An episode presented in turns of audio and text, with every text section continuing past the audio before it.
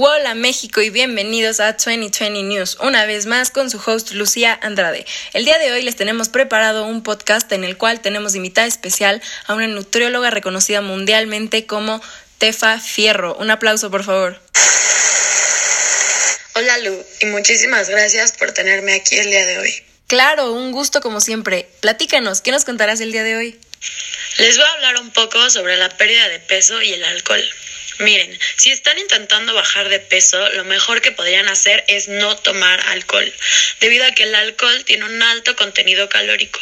Algunas bebidas mezcladas pueden contener la misma cantidad de calorías que una comida, pero sin nutrientes. No lo puedo creer, aparte de que hoy en día la mayoría de los adolescentes consumen alcohol en grandes cantidades día con día.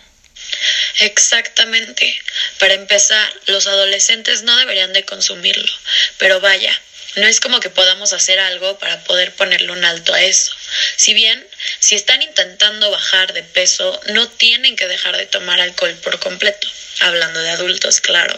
Pero a ver, oye Steph, y en dado caso de que no quieran dejar de tomar alcohol y se quieran poner a dieta, ¿afectaría esto de alguna manera? Pues principalmente se deben de evitar tomar la cerveza y el vino, ya que contienen muchos carbohidratos y en este sentido es mejor tomar licores, pero con mucha precaución, ya que estos contienen muchos azúcares naturales que se producen en los procesos de destilación. Ya escucharon, no más cerveza ni vino. Ay, Steph, mil gracias por informarnos y acompañarnos el día de hoy. Un placer, como siempre, Lu. Nos vemos a la próxima.